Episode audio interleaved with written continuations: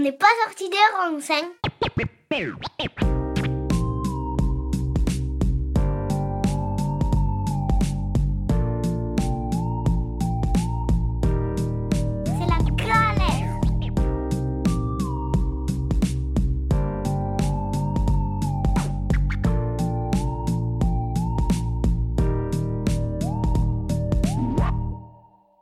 Bonjour à tous, quel plaisir d'être derrière le micro pour ce nouvel épisode d'OPSR, toujours sur Radio Alliance Plus et Rage et disponible en podcast sur les plateformes de streaming. Euh, je fais une petite précision, euh, durant cette émission, on est passé d'un échange en visioconférence à un échange par téléphone, tout simplement parce qu'on a eu un petit problème de connexion Internet, donc ne soyez pas surpris par ce petit changement. Je suis toujours accompagné par mon super pote Victor. Salut Victor. Salut Jordan. Alors comment ça va? Écoute, top. Alors t'es prêt? Ah, j'ai très hâte. Et aujourd'hui, on va parler du BTP pour bâtiment de travaux publics, qui est l'un des secteurs les plus importants de, de notre économie. Euh, je me permets de donner quelques chiffres pour un peu situer la chose. Euh, selon la Fédération française du bâtiment, il représente aujourd'hui 150 milliards de chiffre d'affaires total, fait travailler près de 2 millions d'actifs et concerne quelques 800 000 entreprises, dont majoritairement des petites et moyennes entreprises. En termes d'impact, il représente près de la moitié de la consommation énergétique française et émet à peu près un quart des émissions de gaz à effet de serre. Pour parler de ce vaste et ô combien important sujet, nous avons aujourd'hui le plaisir de recevoir Renaud Bonnel. Bonjour Renaud. Bonjour Victor. Euh, Bonjour. Donc, Bonjour. je me permets de te présenter. Donc, euh, ancien, euh, ancien chef d'entreprise dans ce secteur, tu es aujourd'hui euh, présent euh, dans cette émission en tant que créateur de la fresque du bâtiment et également pour ton engagement dans la formation aux enjeux écologiques des acteurs du secteur, euh, sujet que nous évoquerons euh, un petit peu plus loin. Alors, pour commencer, je te propose de, de faire les trois questions de base de cette émission qui sont qui es-tu, que fais-tu et pourquoi le fais-tu? Alors, euh, donc je m'appelle Renaud Bonnel, je suis euh, ingénieur bâtiment euh, à la base, plutôt effectivement, comme tu l'as dit, issu du monde de la production, puisque euh, j'étais dirigeant d'entreprise dans une entreprise du secteur du bâtiment, notamment le secteur du gros œuvre. Donc j'ai démarré très classiquement ma carrière chez les majors. Puis pendant 15 ans, j'ai dirigé une PME euh, Angevine, du côté d'Angers, sur les enjeux bah, qui, très classiquement faisaient du, du béton, bureau, logement. Et un peu moins classiquement euh, de la restauration de monuments historiques, euh, ce qui m'a permis de, de découvrir ce secteur-là et de découvrir surtout tous les matériaux qu'on utilisait euh, avant la révolution industrielle et avant énergie fossile à profusion. Euh, donc c'était assez riche puisqu'on ça touchait le patrimoine et surtout très intéressant du point de vue des, des matériaux.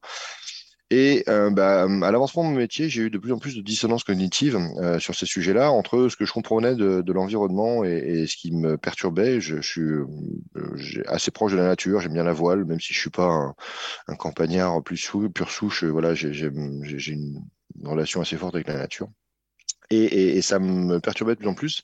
Et j'ai eu un déclic à 14 ans euh, en entendant notamment une, une conférence de peu plus aujourd'hui, qui s'appelle Jean-Marc Jancovici, euh, sur les sujets euh, abondance énergétique et notamment fossile, en disant bah c'est va pas falloir s'habituer à ça parce que ça risque de changer dans la décennie euh, ou les 20 ans qui viennent.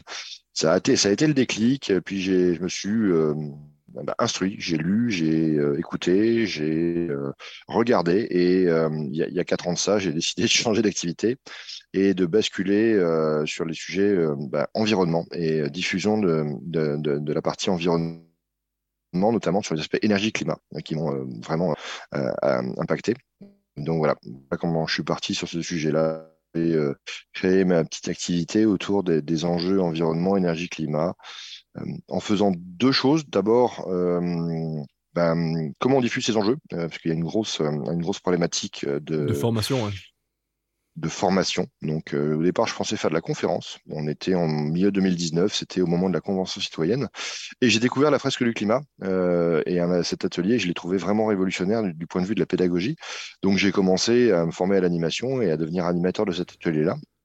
Et puis pendant le premier confinement, on a eu euh, plein de temps et on s'est dit, mais enfin voilà, j'ai dit, ce serait quand même pas mal d'avoir le, le même type d'outils euh, dédiés aux acteurs du bâtiment, notamment euh, euh, les clients, les maîtres d'ouvrage, pour qu'ils puissent comprendre qu'il va falloir euh, changer nos façons de faire. Donc euh, j'ai lancé un appel, on il y a 10 personnes qui ont répondu, donc on est, on est 10 co-créateurs de cette fresque à, à avoir travaillé pendant ce confinement et on a lancé effectivement un atelier similaire à la, de, de la fresque du climat pour diffuser les enjeux bâtiments. Donc toutes ces fresques qui sont très chouettes, hein, il y en a autour du numérique, de la biodiversité, la compréhension des nouveaux récits, euh, sont sur des modèles euh, Creative Commons, enfin la plupart d'entre elles, c'est-à-dire libres de droit, euh, pour les rendre le plus accessible possible et le plus vite diffusable au plus grand nombre possible. Donc voilà vraiment le, principe, le leitmotiv de ces, de, ces outils fresques. Bon, super. Bah, après, dans tous les cas, nous, on, reviendra un petit peu sur le sujet de la fresque du climat, enfin de la fresque du bâtiment, mmh. je veux dire. on te mmh. propose de, de, commencer un petit peu sur les questions généralistes et en fait de nous, de nous dire un peu ce que c'est le secteur du BTP et de la construction, quand on parle de ça, de quoi on parle? On parle d'un secteur qui est euh, déjà aujourd'hui largement financiarisé, euh, parce qu'effectivement, euh, il y a beaucoup d'acteurs aujourd'hui qui, construisent et qui l'immobilier, c'est aussi un, et, maintenant aussi un placement. Donc il y a donc le, secteur de la promotion ou des foncières, dont, c'est le métier, et il y a le secteur des industriels du bâtiment aussi derrière. Et dès qu'on creuse les secteurs, enfin plus on descend vers les secteurs industriels, et bien plus on a finalement des, des, des enjeux carbone, notamment liés aux matériaux qu'on utilise donc euh, euh, c'est c'est une très grande famille. Ça part des, gens qui sont euh, les industriels qui produisent les produits pour le bâtiment, jusqu'aux entreprises qui les posent, en passant par les architectes, les maîtres d'œuvre, les bureaux d'études qui, calculent, conçoivent, et en remontant la filière jusque ben, aux maîtres d'ouvrage ou utilisateurs finaux, hein, vous, moi, nous, quand on a nos maisons et nos logements. donc c'est un très vaste secteur. Il y a une grosse partie du bâti dans lequel on vit qui est déjà construite, parce qu'effectivement, on a aussi ce, là, a beaucoup, on a, une grosse demande énergétique sur les nos bâtiments existants et puis ben, on, construit aussi donc il y a des besoins en matériaux qui sont aussi assez énergivores euh, sur la partie construction. Mais on est d'accord que donc bâtiment de travaux publics, on distingue vraiment donc euh, le bâtiment donc on va dire résidentiel tertiaire euh, qui est destiné à l'habitation ou en tout cas à, à, occuper et le travaux public qui est plus destiné on va dire aux voies de navigation si je peux résumer ainsi. Alors, les, effectivement, les travaux publics, c'est plutôt les réseaux, ouvrages d'art, réseaux, infrastructures euh, qui, euh, qui existent. Donc, toutes les infrastructures, hein, qu'elles soient euh, routières pour déplacer nos voitures, ferroviaires, fluviales, mais réseaux, tous les réseaux d'eau, adduction, électricité, ça concerne, c'est aussi les infrastructures portuaires, bien évidemment, aéroportuaires, les aéroports. Et, donc, effectivement, il y a bah, on construit ces infrastructures, donc il y a un impact à la construction, et il y a aussi un impact à l'utilisation de ces infrastructures, si on regarde comment, comment quand on les utilise pendant leur durée de vie, 50, 70, 100 ans, ça dépend de, de, combien de temps elles durent. Donc effectivement, et c'est différent de ce qu'on appelle du coup la partie bâtiment, bâtimentaire, qu'elle soit euh, industrielle, euh, tertiaire ou résidentielle pour les lieux qu'on habite, euh, qui est qui est des ouvrages qui effectivement sont plutôt bah, plutôt nos lieux de vie, on va dire. et de travail. Ok, et quand on parle de ce secteur-là, est-ce que tu peux euh, expliquer rapidement de qui on parle? Donc on parle d'entreprises privées, du public, de l'État, des collectivités, euh, voilà, et, enfin de qui on parle et quelles sont les, relations entre ces, euh, ces acteurs? Alors c'est très vaste parce qu'effectivement bah, au démarrage vous avez ce qu'on appelle des clients, des maîtres d'ouvrage, donc euh, les, les, commanditaires de l'ouvrage. Ça peut être des collectivités euh, publiques, parapubliques, euh, ça peut être des organismes privés. donc là c'est vraiment très très vaste. les départements, l'État, les régions, les villes, les, les, intercommunalités. On, a vraiment sur le, sur le secteur public un grand nombre d'acteurs. Après vous avez les acteurs privés, donc ben, vous, moi, nous quand on fait sur notre maison, mais les acteurs euh, institutionnels, euh, les, euh, les, grands groupes qui ont besoin d'implantation. Donc là, il y a aussi toutes les, tous les grands groupes industriels de distribution, les groupes tertiaires. voilà, ça regroupe vraiment plein plein de monde. Et, une fois que vous avez parlé des clients, bah, il y a tous ceux qui, tous les faiseurs, donc on appelle la maîtrise d'œuvre. ça démarre par les architectes, mais ça englobe ce que je disais tout à l'heure, les bureaux d'études sur plein de, métiers différents, donc les économistes, les bureaux d'études fluides, structures, euh, environnement, VRD, euh, eau, euh, géotechnique. Voilà, donc on a une, un florilège aussi de bureaux d'études. Et puis vous avez les acteurs de la construction, donc qui sont groupés en fédération. donc tous les acteurs corps de métier de, de l'industrie du bâtiment. les plombiers, les électriciens, les gros œuvres, enfin les, superstructures, les entreprises générales, donc de toute taille. En plus, on a des très grosses entreprises générales, les trois gros majors en France, euh, Bouygues, Vinci, mais aussi un florilège de PME riches sur tout le territoire qui permettent d'avoir cette force vive et, et donc tous les gens qui sont sur la production. Donc ça fait vivre énormément de monde le secteur du bâtiment à tout niveau. Et puis, euh, et puis l'utilisation de ces bâtiments, donc tous les métiers liés à l'entretien des bâtiments, liés à, euh, à la maintenance. Euh, donc il y a énormément de métiers là aussi derrière. voilà, ça, ça, regroupe beaucoup, beaucoup, beaucoup de monde, le, monde du bâtiment, de l'immobilier. Et par rapport au côté public alors? Est-ce que que est-ce qu'il y a des vraies relations entre les, les parties prenantes privées et les parties prenantes publiques? Oui, constamment. Euh, c'est constant. Les partenariats, même publics-privés, existent, mais euh, bah, les, euh, les, acteurs publics sont des donneurs d'ordre souvent, donc sont en constante relation avec les entreprises qui font. ils écrivent des cahiers des charges, et, et bah, après, on a, on a le devoir de réaliser ces cahiers des charges et ces commandes. Oh, merci beaucoup euh, Renaud. Donc euh, je vais quand même euh, m'excuser auprès des auditeurs parce que ça coupe un petit peu parce qu'on est à distance avec Renaud et donc c'est normal si ça si ça voilà si ça bug un peu voilà je vous préviens mais en tout cas on va essayer à la pause musique peut-être de rétablir un peu mieux le, réseau. Donc je vais moi je vais continuer un peu sur le sur le côté écologique. donc là on parlait donc du secteur du BTP. quels sont les principaux impacts sur le climat de ce secteur? Alors les impacts sont on a d'abord tout le bâti donc tout ce qui est déjà construit. Et c'est 98% euh, de la ville de demain hein, qui est déjà là. Euh, ce bâti existant, il est malheureusement, il a été construit. Alors, euh, on, peut distinguer deux types de bâtis. Il a été construit avant 1945, hein, pour résumer, donc qui était plutôt issu de, matériaux locaux, peu transformés énergétiquement, avec des modes de construction plutôt artisanaux, peu industriels. Euh, et donc, euh, c'est un bâti vernaculaire euh, qui utilisait des matériaux comme la pierre, le bois, la terre crue, enfin des matériaux très présents sur les territoires, donc très territorial. Et puis, on a tout le bâti qu'on a construit après la Seconde Guerre mondiale. Et là, on a du, du, bâti qui a été très très vite industrialisé dans les années 50-60 et, et à une époque où l'énergie était coulée à foison. Hein. on avait beaucoup de pétrole, de gaz et de charbon. Euh, et du coup, on s'est peu préoccupé de la, consommation énergétique de ces bâtiments.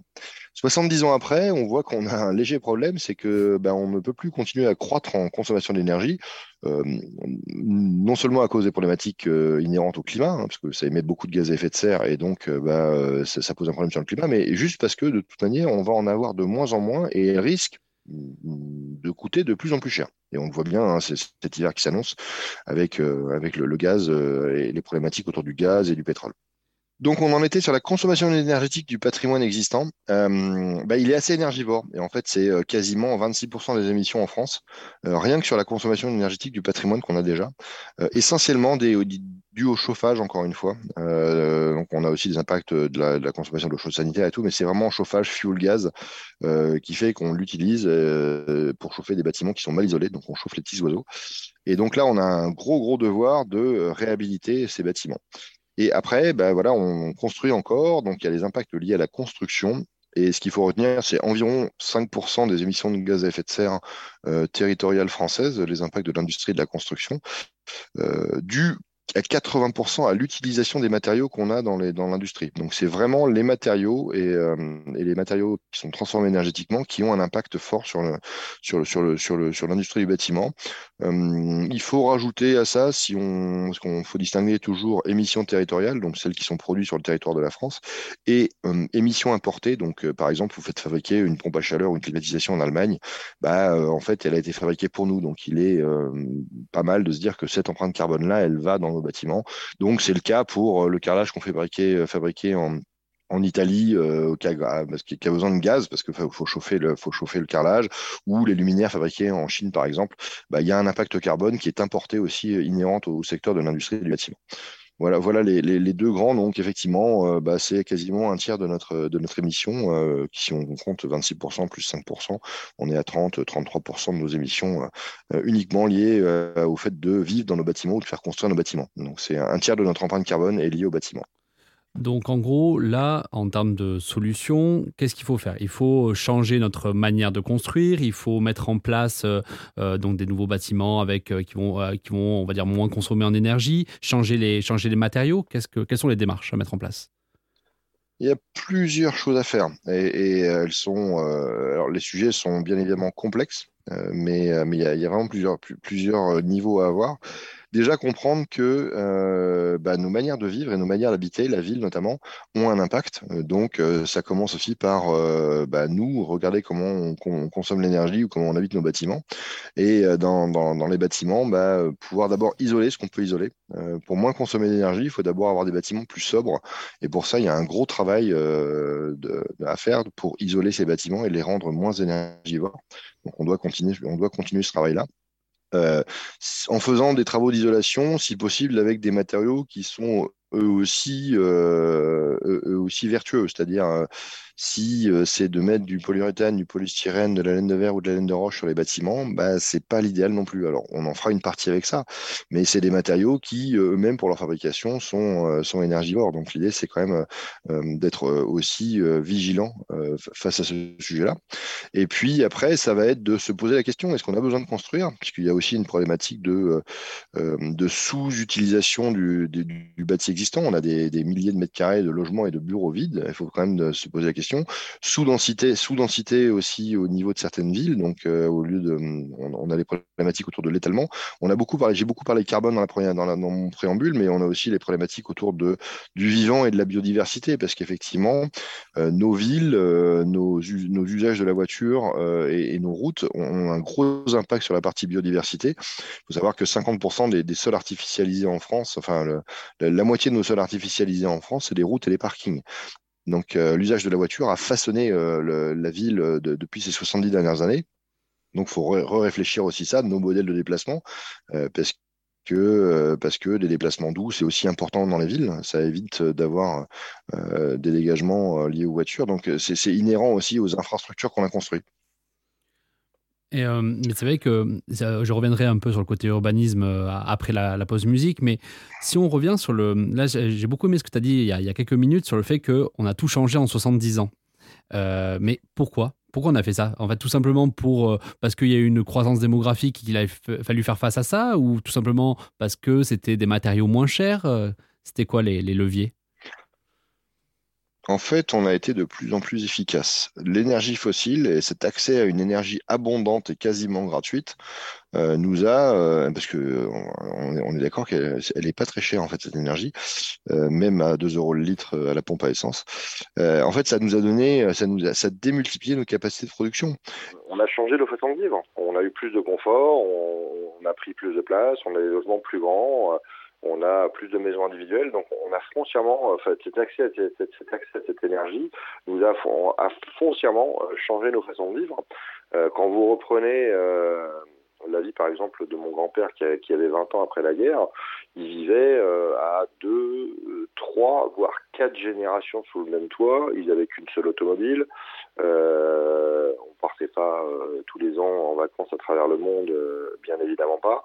Euh, et, et, on avait des vies beaucoup plus sobres. Et donc en fait, on a eu abondance d'énergie qui nous a donné abondance de toutes choses nourriture, déplacement. Maison et donc forcément tout ça a un impact sur la, fabrication de la ville. Donc on a fabriqué la ville avec cette abondance énergétique. Bah là, comme dirait président, c'est la fin de l'abondance. On va manger du comté. Euh, donc euh, l'idée, c'est de dire bah, comment on euh, passe ces messages-là, parce que de toute manière, qu'on la veuille ou qu'on la, qu'on la choisisse ou qu'on la subisse, on va avoir la contrainte, y compris dans le monde du bâtiment. Et on voit, les fonciers sont de moins en moins accessibles, les normes carbone vont vont vont être de plus en plus présents, donc bah, ça, ça, va ça va être de plus en plus compliqué de de continuer sur ce mode de vie-là. Donc il va falloir euh, faire différemment demain, forcément. Bah, tu as évoqué notre, président Emmanuel Macron. Euh, actuellement, quels sont les dispositifs qu'ont lancé l'État euh, permettant un peu la régulation de ces acteurs? Alors, bah, tout découle de l'accord de Paris, puisque en 2015, la France a accueilli la, la COP 21 et on a signé l'accord de Paris. Et euh, deux ans plus tard, 2017, la France l'a ratifié. Et pour respecter cet accord, donc vous, moi, nous, hein, l'État français a ratifié, a dit on allait respecter cet accord qui est d'être neutre en carbone en 2050. Qu'est-ce que veut dire la neutralité carbone? Ça veut dire qu'il ne faut pas qu'on émette plus que ce que notre puits de carbone naturel, notamment les arbres, la photosynthèse et puis euh, ce que sont capables de capter euh, comme carbone les sols, parce que les sols sont aussi capables de, capter du carbone, notamment euh, les sols vivants, ce qu'on appelle les sols microbiens. Euh, bah, voilà, il ne faut pas qu'on émette plus que ce que les sols sont capables d'absorber. On va prendre soin des sols, on va essayer, des forêts, on va essayer aussi. On va pas considérer que la forêt est une usine pour qu'on fasse que du bois en construction ou du pellet pour chauffer. Et on sera à peu près capable d'absorber 80 à 100 millions de tonnes d'ici une trentaine d'années, euh, si tout se passe bien. Donc il ne faut pas qu'on émette plus que. Aujourd'hui, on est à 450 millions de tonnes équivalent CO2 en France, enfin en 2019. Donc euh, voilà, faut de toute manière, il faut qu'on fasse une décroissance carbone. De cette stratégie nationale bas carbone, qui a été déclinée euh, à l'échelle de toutes les industries et de tous les métiers en France, hein, elle, elle, est valable, elle est écrite pour tous les secteurs d'activité. Bah, le secteur d'activité du bâtiment euh, a été aussi a été aussi analysé, et donc on a des lois et des décrets qui viennent du coup bah, mettre en application cette stratégie nationale bas carbone. Euh, ces lois, c'est par exemple la réglementation environnementale qui est arrivée en, en 2022, qui vient remplacer la réglementation thermique de 2012, qui, euh, en, plus de, compter l'énergie et de, s'intéresser à l'isolation et, au fait que les bâtiments soient sobres en énergie, s'intéresse maintenant effectivement au cycle de vie des produits et donc à leur impact carbone, c'est-à-dire le coût d'extraction des produits, transformation énergétique, et puis euh, leur, durée de vie et euh, la fin de vie, c'est-à-dire qu'est-ce qu'on en fait en fin de vie. Et voilà, donc on va analyser le cycle de vie de l'ensemble des produits pour qu'il y ait un impact carbone. Cette stratégie et cette réglementation environnementale, elle a différents seuils pour nous accompagner déjà jusqu'en 2030, puisqu'il faut qu'on divise par deux nos émissions de carbone d'ici 2030, donc 8 ans, enfin 7 maintenant quasiment. Euh, donc euh, ça c'est pour la construction neuve, notamment résidentielle et tertiaire. On a euh, tous les, les, bureaux et euh, tous les acteurs privés qui sont maintenant soumis à ce qu'on appelle le décret tertiaire qui, qui, qui les oblige à diminuer leur consommation énergétique de, par deux d'ici 10 ans aussi, sur facture. Donc bah, il va falloir faire les travaux et faire les efforts pour diminuer le parc existant euh, euh, tertiaire. Euh, en résidentiel, bah, je pense que les, les, les, choses vont arriver, elles ne sont pas encore mais elles sont en train d'être réfléchies, comment on s'occupe aussi du résidentiel pour diviser par deux la, facture énergétique d'ici 10 ans. Vous avez, pour s'occuper de la biodiversité, ce qu'on appelle la ZAN, zéro artificialisation nette. Donc là, c'est bah, comment on arrête d'artificialiser les sols. On a besoin de garder des terres arables, notamment pour l'agriculture. On a besoin de garder des terres pour la biodiversité. Bah, il faut qu'on arrête d'étaler les villes. Il faut qu'on, euh, si on doit continuer à augmenter un peu la taille des villes, bah, qu'on densifie un peu plus dans les zones qui sont dans les villes qui sont euh, moins denses. Alors il y a des zones déjà très denses, hein. Paris intramuros c'est très dense et là on a plus de mal à identifier. Mais euh, la première couronne on peut trouver à identifier encore et euh, dans d'autres villes on est capable de, de, de, densifier un peu.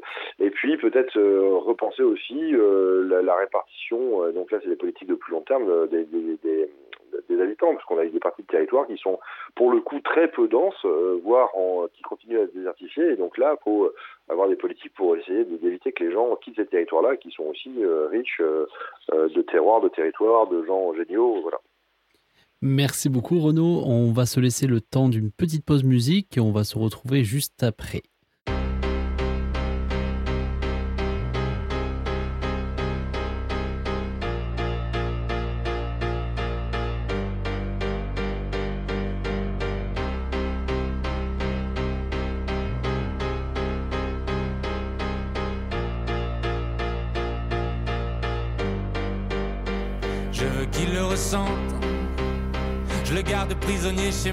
Les prochains mois seront moches et on va les passer ensemble.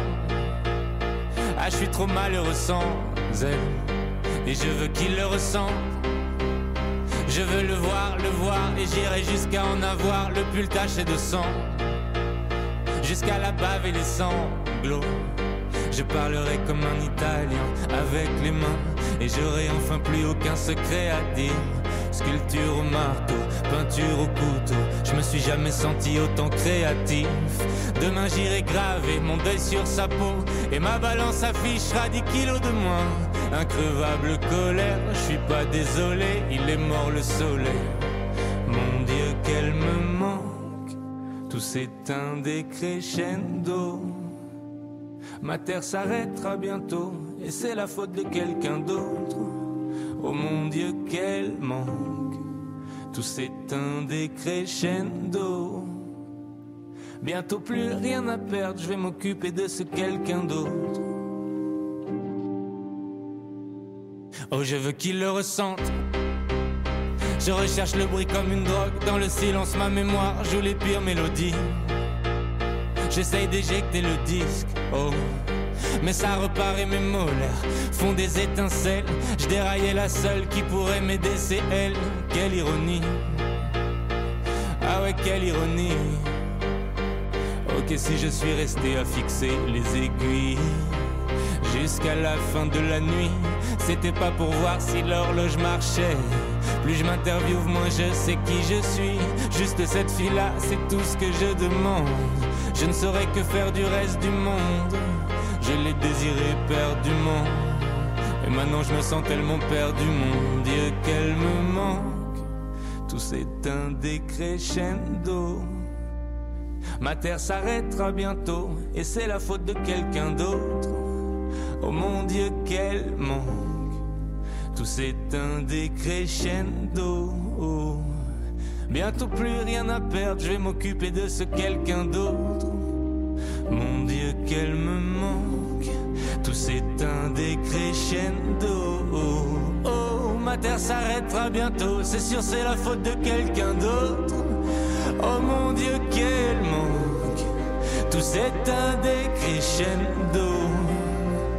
J'ai bientôt plus rien à perdre, je vais m'occuper de ce quelqu'un d'autre. M'occuper de ce quelqu'un d'autre.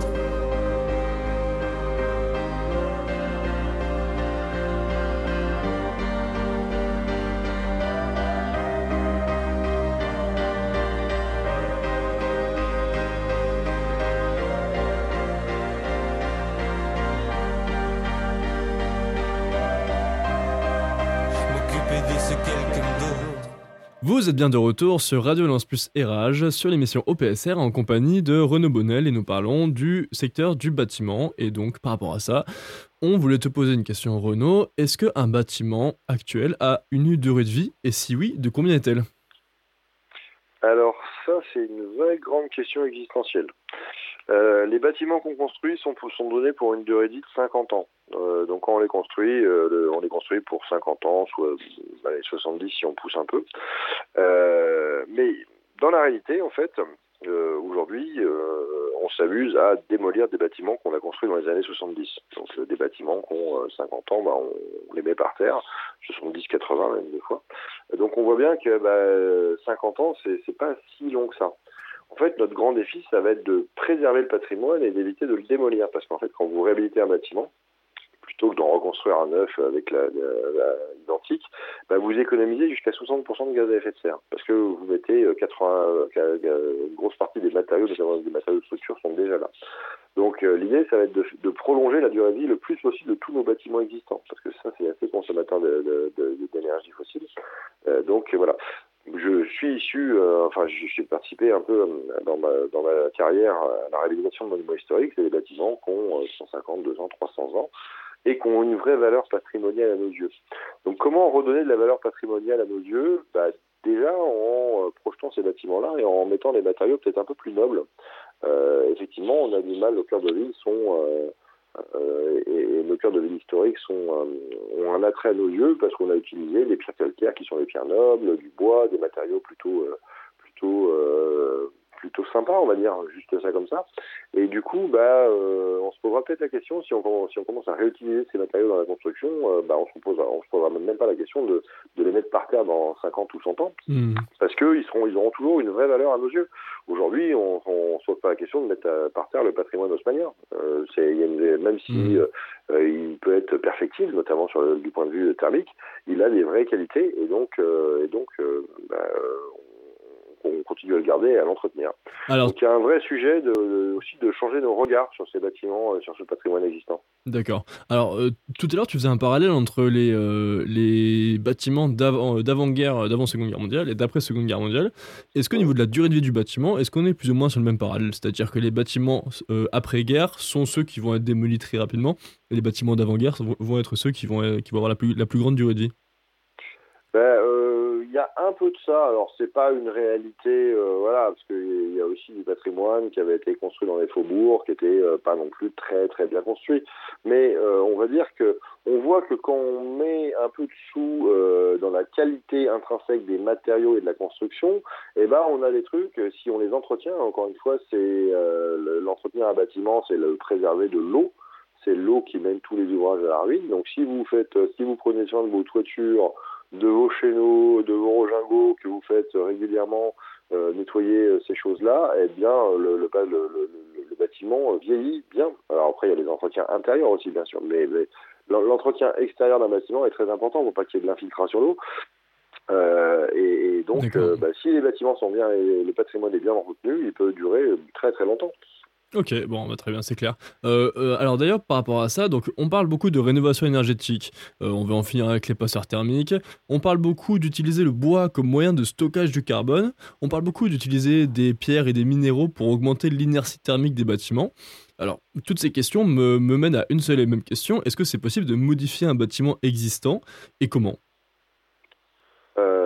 Alors, modifier un bâtiment existant, bah, le, le modifier, s'il existe, on peut l'isoler. Le, le but, c'est de réutiliser sa structure, donc de ne pas avoir de refaire de la structure.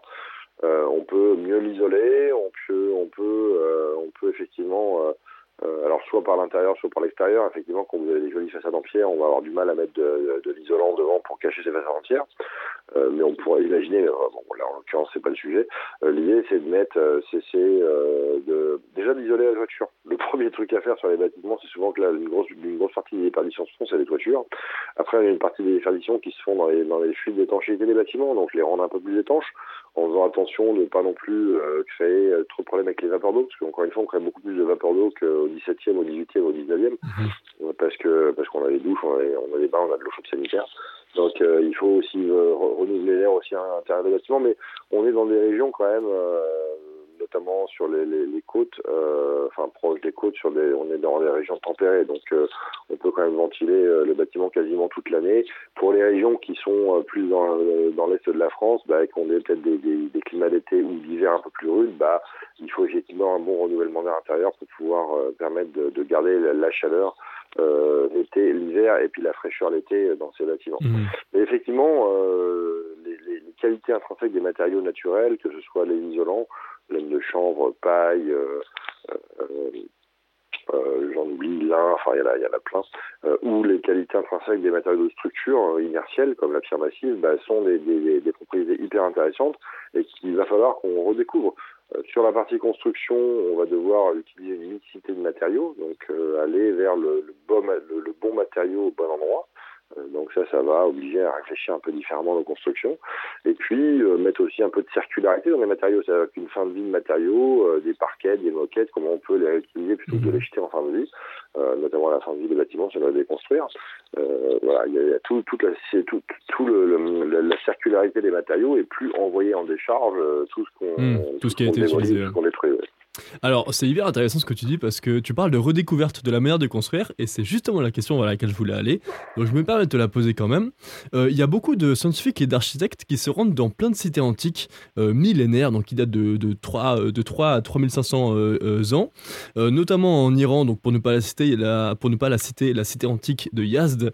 Leur objectif, en fait, à ces scientifiques, c'est d'étudier la conception des cités, des cités qui utilisaient notamment des tours avant, donc c'est des grandes tours euh, qui permettaient de capter le vent en altitude et ensuite de d'emmener le vent euh, à l'intérieur des bâtiments pour faire baisser la température. Et on voit aujourd'hui que le modèle principal de construction en tout cas, euh, on va dire au début de, enfin, à la fin du XXe siècle, c'était de construire des blocs en acier entourés de bitume et qu'on chauffe et qu'on climatise à fond. Donc là, tu parles de redécouverte. Qu'est-ce qui s'est passé? Est-ce que nous, on a perdu notre savoir-faire en termes de construction? Bah, on a perdu notre bon sens paysan. L'énergie fossile nous a rendu bêtes. Euh, grosso modo, quand vous avez accès à une énergie abondante, vous ne posez pas la question de comment on est plus, comment on est sobre. Euh, on a construit des villes effectivement dans les pays très chauds. euh, Il n'y avait pas de climatisation, avait pas d'énergie fossile et on savait construire. On faisait effectivement des maisons très blanches, des rues très serrées. euh, on avait des modes de vie aussi adaptés. hein, on ne sortait pas aux heures les plus chaudes de la journée. Euh, mais on avait des systèmes de refroidissement naturel en créant euh, des dépressions comme tu viens de comme tu viens de l'indiquer. Donc on sait faire tout ça et, et euh, ce savoir-faire n'est pas perdu. Donc il faut juste le redécouvrir et le remettre au goût du jour. Mais des ventilations mécaniques, des, des, ventilations naturelles liées liées à la circulation d'air ou créées par les circulations d'air qu'on pourrait créer, qu'on pourrait générer, c'est parfaitement envisageable. En fait, toutes ces toutes ces techniques là, low tech, et la low-tech va être très importante, on va devoir les redécouvrir et les remettre au bout du jour. Dans une société avec moins d'abondance, moins d'abondance énergétique, et on y va, hein, dans les 30, 40 prochaines années, 50 prochaines années, on aura moins d'abondance énergétique. Bah, sous contrainte, on, a, on est toujours très bons les hommes, donc euh, on va faire ça sous contrainte. Choisis un peu, euh, c'est mieux de comprendre la contrainte euh, plutôt que de la subir. Mais on, on, on, va y aller, gentiment et doucement. Est-ce qu'on sera plus malheureux avec moins d'énergie Je suis pas sûr. On vivra différemment, mais, mais je pense qu'on est capable d'être tout aussi heureux avec moins, tout aussi heureux avec moins d'énergie. Tu as, as, dit as donné la notion de, de low-tech. Est-ce que tu peux me la définir?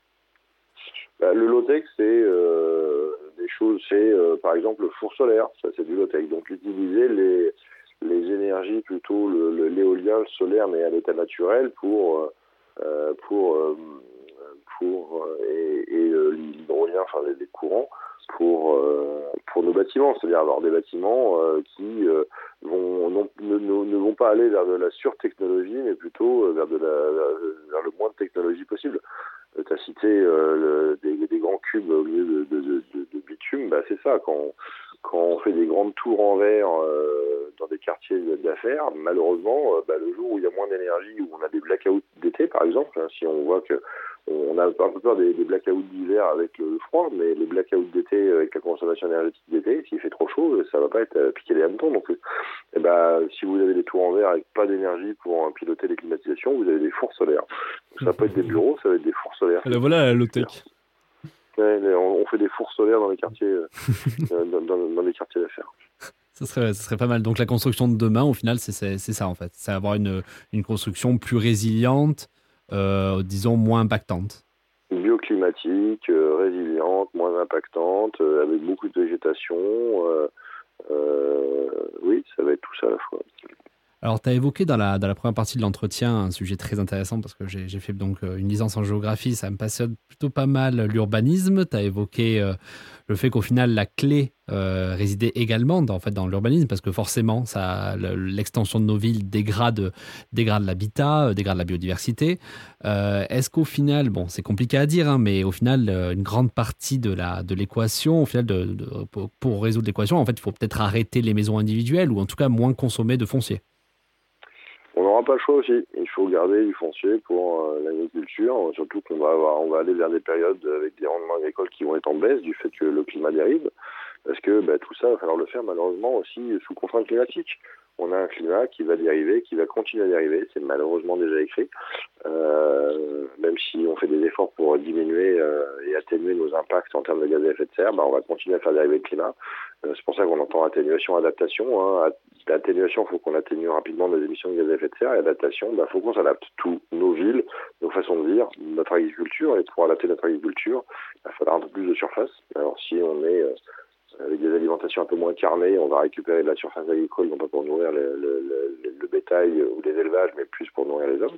Donc ça, c'est pas une mauvaise idée. Mais on voit aussi que euh, ça va nécessiter de, de, de, garder des parcelles de biodiversité, de recréer de la renaturation pour euh, recréer ces écosystèmes qui apportaient plein de bienfaits et qu'on a complètement oublié euh, euh à travers la mécanisation notamment, à travers euh, l'apport de, de, toute l'industrie pétrochimique dans l'agriculture je vais me faire un peu avocat du diable dans le sens où forcément si j'ai travaillé un peu toute ma vie, je, je, souhaite avoir ma maison et, et, mon, et, mon, jardin à moi, au final, c'est vrai que j'ai presque envie de dire qu'au final, il faudrait peut-être d'abord se diriger vers toutes les maisons secondaires inhabitées dont tu as parlé tout à l'heure. Bon, bah, c'est entre les maisons secondaires et les logements vacants et euh, les logements vides, quoi faire, oui. Ça, c'est sûr. On va commencer par ça. c'est pas mal. Donc, euh, donc si on repart, euh, si on repart un peu donc sur le sur les deux volets, donc il y a, y a, la construction, il y a l'urbanisation. Donc on, on, peut dire que euh, qu'il y a deux métiers qui vont être mis en valeur dans les prochaines années. C'est peut-être les architectes et les urbanistes. Euh, faut qu'on ait des architectes et des urbanistes qui soient aussi des techniciens. Il faut qu'on ait aussi des maîtres d'ouvrage qui sont ceux qui investissent, qui comprennent aussi les enjeux et les logiques. C'est pour ça qu'on a été poussé les sujets de de fresques pour euh, permettre aux gens de comprendre de quoi on parle. Parce que si vous n'avez pas une vision systémique des choses, ben vous, vous perdez une partie de, ce que vous devez traiter comme sujet. Donc euh, on va mettre tout le monde sur un pied d'égalité de savoir pour dire ben, on est tous dans le même bateau, architecte, ingénieur, urbanisme, entreprise, et faut qu'on travaille dans le même sens à être un peu moins impactant, voire beaucoup moins impactant sur le sujet. Euh, alors, alors Renaud, je me permets de te couper parce qu'en fait, euh, alors l'interview se passe parfaitement parce qu'en fait, tu arrives directement à la question qu'on souhaitait poser. Euh, en fait, on voulait que tu nous parles un peu plus de la fresque du climat, donc en fait, qui est une formation destinée aux acteurs. Est-ce que tu peux nous expliquer un petit peu comment ça marche, à qui est-ce destiné et quel est l'intérêt le, final de ce type de formation? Alors les, les, fresques, et pour commencer par celle du climat, c'est un outil qui a été imaginé par un monsieur qui s'appelle Cédric Riegenbach, et euh, qui se désespérait en enseignant de voir que ses étudiants euh, euh, bah, s'ennuyaient un peu ou comprenaient pas tout sur les sujets énergie-climat et il savait que c'était des sujets qui pourtant étaient allait être vital, allait devenir le sujet central de, toutes nos économies. Donc il a inventé ce jeu-là. En fait, il a découpé les rapports du GIEC et, puis il a créé les cartes et il a dit, remettez-les dans l'ordre des causes et conséquences. Donc il a créé un atelier ludique et participatif. Et c'est euh, toute la richesse de cet atelier, c'est qu'il est vraiment très participatif et très autoportant. Euh, et bah, du coup, il a créé une association, donné le droit de son jeu à l'association et dit bah, il faut diffuser le plus vite et le plus largement possible donc la pédagogie pour que les gens euh, puissent d'abord comprendre avant d'agir. Et en fait, c'est ça, on a un gros défaut de pédagogie parce que ces sujets-là été très peu enseignés euh, jusqu'à très récemment et voire sont même malheureusement encore très peu enseignés hein, dans les cours magistraux. Euh, bah, il y a encore, il y a encore, il y a encore du travail à faire. Mais il faut les diffuser, il faut le diffuser pas que dans les écoles, il faut le diffuser dans les entreprises, auprès des CODIR, des COMEX, euh, auprès de nos politiques, de nos élus, euh, de, des citoyens, pour que euh, bah, on ait tous une, seule, une base, une socle de connaissances communes, parce que bah, quand on a compris, bah, c'est plus facile de passer à l'action. Donc ce modèle pédagogique-là, il était tellement bien qu'il a été dupliqué pour plein d'autres sujets liés à l'environnement, hein, la biodiversité, le numérique responsable et la construction. Moi, effectivement, je suis un des, des co-créateurs de celle de la construction qui a pour but de poser le constat en quelques cartes, 42 cartes, une heure, et puis dire ben, comment on fait différemment demain une fois qu'on a posé ce constat, parce qu'on doit agir vite. En fait, on n'a pas le temps de, on n'a pas le temps d'attendre que la génération qui a, euh, qui a 20 euh, ans aujourd'hui soit au des entreprises dans, dans, 30 ou 40 ans pour changer nos façons de faire. C'est maintenant qu'on doit changer.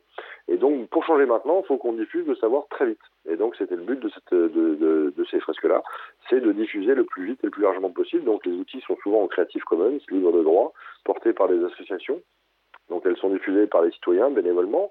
Euh, sous forme associative, mais aussi euh, euh, par des professionnels qui diffusent ces sujets-là et qui, par leur activité professionnelle, financent une partie des, associations en reversant les droits d'utilisation de, de des, différentes, des différents outils. Donc c'est euh, gagnant-gagnant, c'est-à-dire que l'association euh, a de plus en plus d'argent euh, lié à la diffusion notamment du côté du côté des professionnels, et ça permet d'embaucher, de grandir, de continuer à développer, d'aller même traduire le jeu, le diffuser à travers le monde. L'année dernière, avec l'association La Fresque du Climat, on est parti à 180 bénévoles à Glasgow pour pour parler et diffuser le jeu. Donc voilà, ça, ça permet d'aller très très vite. Ah, parce que c'est un jeu franco-français à la base, c'est ça? Ouais, c'est vraiment né en France. Le, le, le, but, c'était, euh, voilà, l'association a maintenant trois ans. Euh, elle a fait l'atelier auprès de 500 000 participants. Il y a 25 000 animateurs partout en France en trois ans seulement de temps.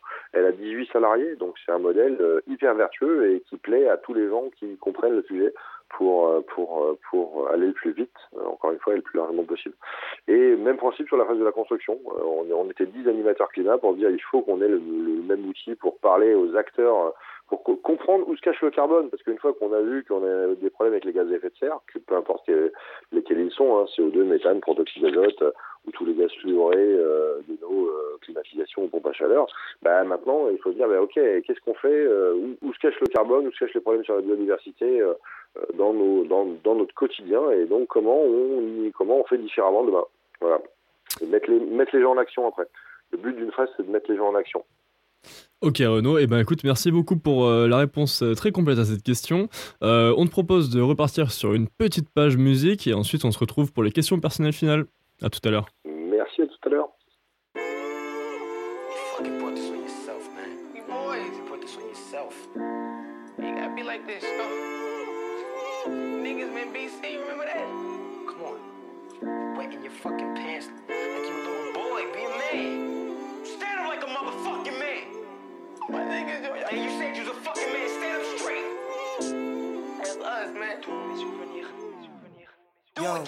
Poussez-vous de là, j'arrive déposer mon style. Parlez-moi des mots, maître de cérémonie ici. Obligé qu'on s'installe du bas de la montagne. La rime est menaçante, mais je rappe en même temps. On est là pour l'instant, allumer la machine. On arrache tout jusqu'à la racine. Y'a la rime à l'arrière, y'a les thèmes à l'appel. Laissez place à l'art du nouveau à l'ancienne. On arrive à lancer, on crée l'ouverture. Sans joueur, on te met un but, on a eu l'astuce. On te pose un cesse, mais j'en veux toujours plus. Y'a un paquet d'artistes, non pas que tu tristes. Tu veux la guerre, c'est demi one J'ai vu que le temps passe comme sur Flow et Speed. J'ai vu que le temps passe, donc faut qu'on respire. Regardez tous mes souvenirs. Envoie un pari et je pars emballer. Advisory parental. Regardez tous mes souvenirs, tous mes souvenirs, tous mes souvenirs. Même si je vois pas les souvenirs, je veux garder tous mes souvenirs, tous mes souvenirs, tous mes souvenirs. Même si je vois pas les souvenirs.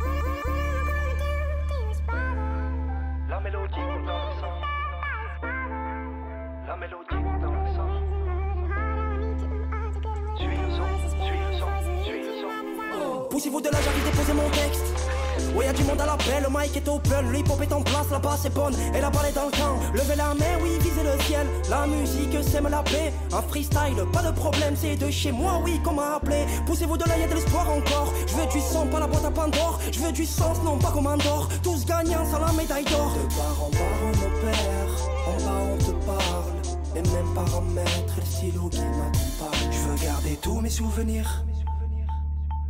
Envoie un pari et je pars emballer. Advisory parental. Garder tous mes souvenirs. Tous mes souvenirs. Tous mes souvenirs. Même si je vois pas les souvenirs. Je veux garder tous mes souvenirs. Tous mes souvenirs. Tous mes souvenirs. Même si je vois pas les souvenirs.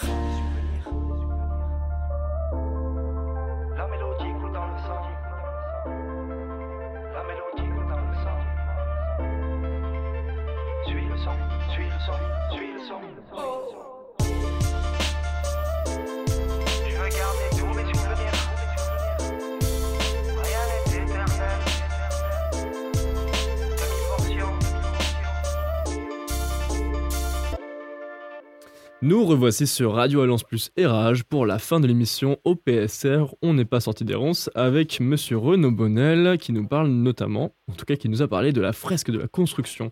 Euh, on finit régulièrement euh, ce type d'interview par des questions personnelles, donc en fait on voudrait savoir si tu avais une œuvre à conseiller euh, pour nos auditeurs. J'en ai pas qu'une. Il y en a plein, en fait, quand on creuse ce sujet-là, c'est déjà assez passionnant. Donc si vous allez, euh, alors en fonction de, de quel média vous croquez, si vous êtes plutôt euh, média euh, en, ligne ou, chaîne podcast, vous pouvez aller creuser les podcasts de Sismic, vous pouvez aller creuser quelques interviews sur les podcasts de Thinkerview, vous pouvez aller lire aussi. Hein. Moi, j'ai beau- j'ai beaucoup, effectivement, j'ai beaucoup lu.